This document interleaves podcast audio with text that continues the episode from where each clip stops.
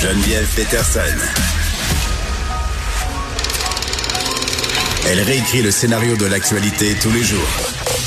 Vous écoutez Geneviève Peterson. Cube Radio.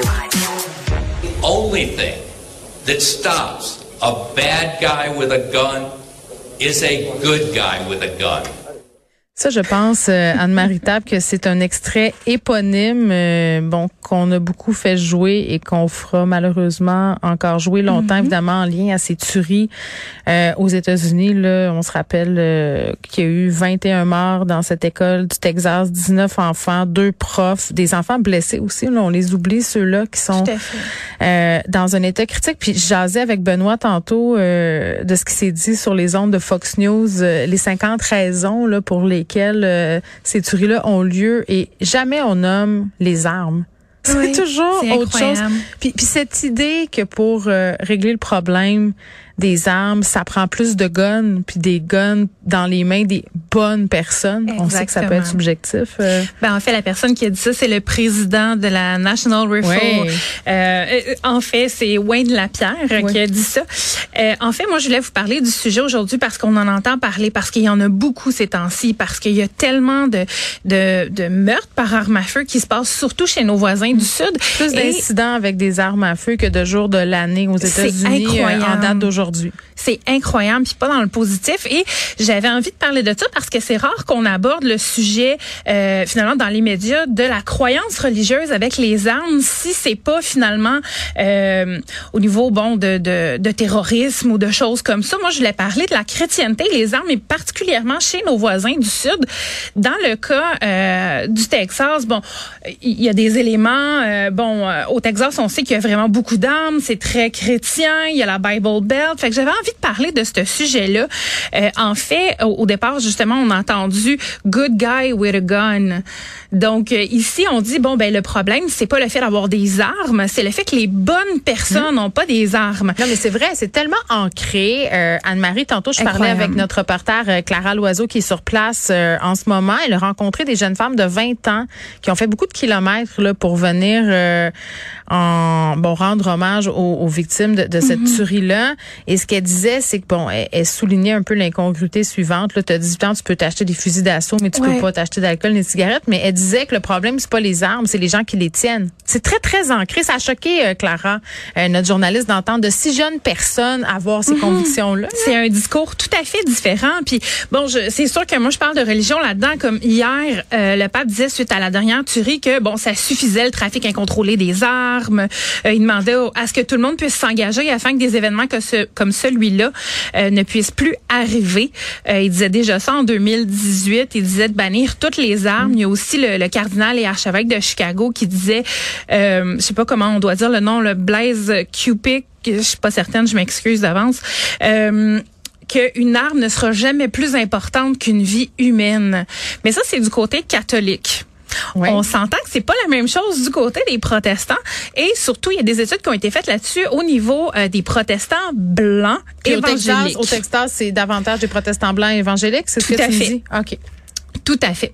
En fait, euh, justement, cet archevêque-là disait que le deuxième amendement qui dit qu'on a le droit de porter des armes n'a pas été dit sur le mont Sinaï. Donc, ça devrait pas faire partie des règles de base des chrétiens. Et c'est là où je fais le lien avec la chrétienté.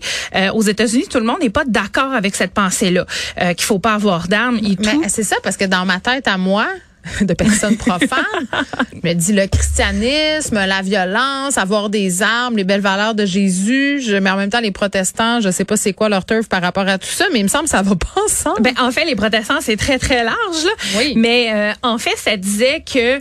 euh, il y a une grande polarisation qui se fait au niveau des, des croyants protestants, de certains, pardon, croyants protestants. Ouais. Il y a une polarisation du monde. Il y a le nous et le eux. Et quand Si tu t'es pas avec eux, t'es contre eux. ben voilà.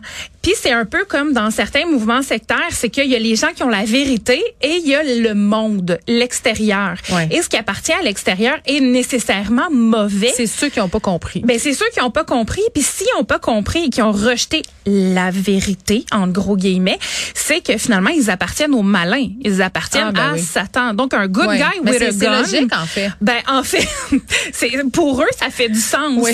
Et euh, good guy with a gun, c'est un, un chrétien blanc dans certains cas Mm. euh, qui a un fusil qui lui non seulement connaît la vérité, mais va savoir comment utiliser cette arme-là correctement. Donc, protéger les siens. Excuse-moi, c'est euh, comme si la puissance divine descendait dans son arme à feu?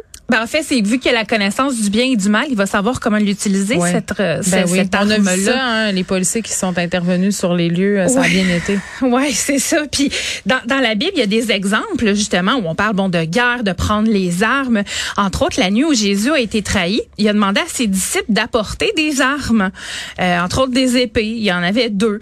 Puis euh, Jésus a affirmé que c'était suffisant. Puis là, ben il y en a un quand il s'est fait arrêter, ben Pierre il a tranché l'oreille d'un des serviteurs du, du, du- du souverain sacrificateur, puis Jésus l'a guéri. Donc, tu sais, Jésus a demandé de prendre des armes. Fait que c'est du fondamentalisme, là. On lit la, Euh, oui, la Bible tout à euh, fait. dans son sens, euh, en fait, dans, dans- on interprète ça euh, dans son sens premier, là. Exactement, exactement. Puis on a plusieurs personnes, entre autres le télévangéliste James Robinson, Ah, ben oui. qui disait ben oui qu'il faut équiper les chrétiens pour réfléchir clairement aux problèmes moraux, politiques et économiques Il faut les équiper comment? euh? avec des Oh armes. my God. avec des armes. Puis il disait également que bon euh, qu'il fallait dire à le pasteur à leur pasteur pourquoi le droit de porter des armes est un combat naturel pour les chrétiens? Parce que tout ce qui les entoure Hey, on peut bien parler du c'est le hein? mal. On peut bien parler du djihad. Ben, on pourrait se exactement. regarder. Mais c'est pas la même affaire, là. Je, fais- je prends des Non, non, raccourcis. mais- mais... pour la, non, mais pour la plupart des gens, c'est l'idée de, de prendre les armes à cause de la religion. C'est quelque chose qui est lié à l'islam, alors que, tu si on se regarde le nombril un peu, on se rend compte que pas du tout, tu sais. Ben c'est drôle que tu en parles parce qu'il y a l'évangéliste euh, Franklin Graham qui a été invité à prier au petit déjeuner euh, de prière de la National Referral Association, c'était en 2014. Puis il a suggéré qu'il n'était pas en faveur de la vérification universelle des antécédents pour avoir des armes à feu, mais dans le même temps, il a plaidé pour une vérification des antécédents des immigrants musulmans. Ah!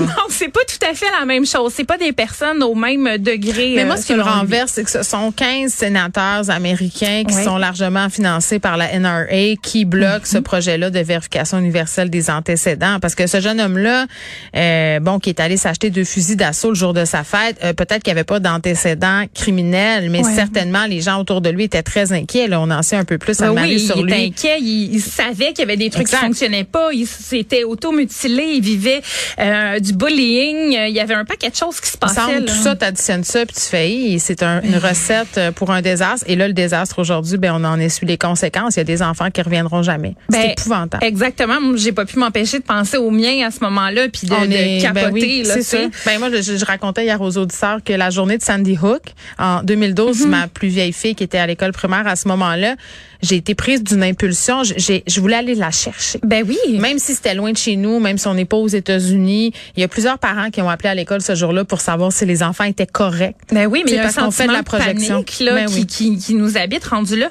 Puis, euh, ben, ce que je voulais vous dire aussi, c'est que, puis ça, j'ai trouvé ça cocasse. Vous allez comprendre là, Entre avec un, ouais, oui. c'est ça là. Euh, les, les évêques catholiques qui s'opposent justement au fait de porter des armes et euh, certaines églises protestantes qui sont contre le port euh, des armes se font dire par euh, bon justement les, les églises évangéliques fondamentalistes et tout ça euh, qui sont pour qu'ils ont succombé au wokisme. Ben oui, et ces gens-là qui se décrivent comme étant des personnes pro-vie, entre Eh, guillemets. Oui, c'est toujours pro-vie, mais c'est sur la vie qu'ils peuvent fou, contrôler. hein, quand même. Ouais. C'est, c'est assez hallucinant.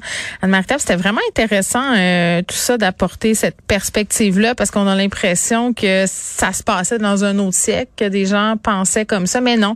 Des jeunes femmes de 20 ans euh, Mm-hmm. que ma collègue a pu rencontrer partagent cette idée selon laquelle le problème, c'est pas les guns, c'est les gens qui les tiennent. Ça, c'est un agenda politique qui est poussé Ouais. par la NRA depuis des années et qui est renforcé par certains groupes fondamentalistes et évangélistes protestants. Merci.